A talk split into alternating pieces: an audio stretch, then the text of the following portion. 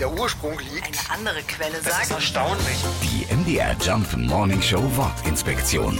Jemandem den Schneid abkaufen. Wir alle kennen Personen, die wirklich Schneid haben und meinen damit, das sind Menschen, die Mut und Entschlossenheit haben.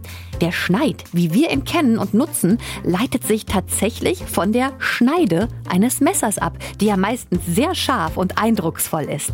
Die Redensart selbst kommt vermutlich aus dem 19. Jahrhundert. Manchmal hört man sie auch heute noch.